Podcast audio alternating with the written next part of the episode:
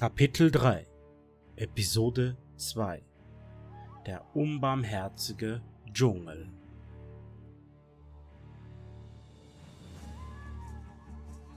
Die Rächer des Lichts befinden sich inmitten des Dschungels von Kult. Die Gefahren lauern überall. Giftige Pflanzen, untrinkbares Wasser, Blutegel und Zombies sind nur der Anfang. Cool nimmt keine Rücksicht auf einen angeschlagenen Tiot, der immer noch mit den Nebenwirkungen des Exorzismus kämpft.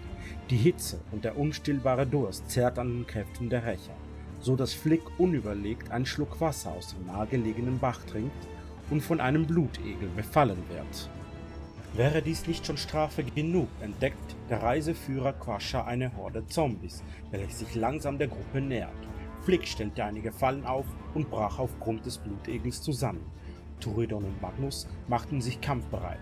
Auch Tiud, der sich vor Erschöpfung kaum bewegen konnte, machte sich bereit, in den Kampf zu stürzen.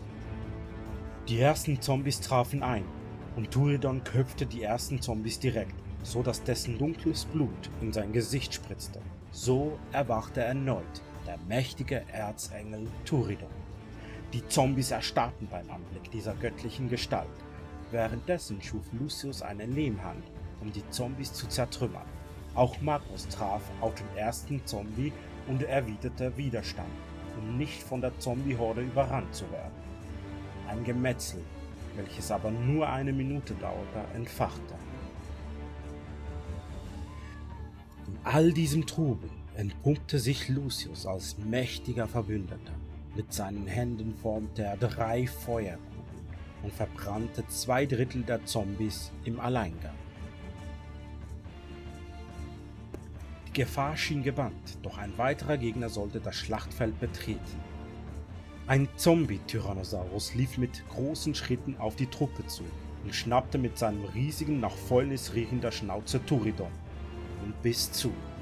Turidon hielt die Schmerzen nicht aus und fiel in Ohnmacht. Auch Magnus wurde mit einem mächtigen Schwanzhieb von den Füßen gefegt und blieb reglos liegen. Tiult entriss dem Saurier Turidon aus dem Mund. Mit gemeinsamer Kraft rangen die Helden schlussendlich auch diesen scheinbar unbezwingbaren Gegner zu Boden.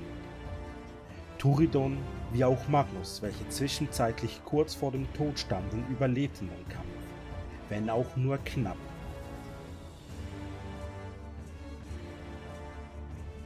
Wie es wohl weitergeht, erfahrt ihr in der nächsten Episode, wenn es wieder heißt Dungeons Dragons mit dem Dungeon Master Esa Tavares.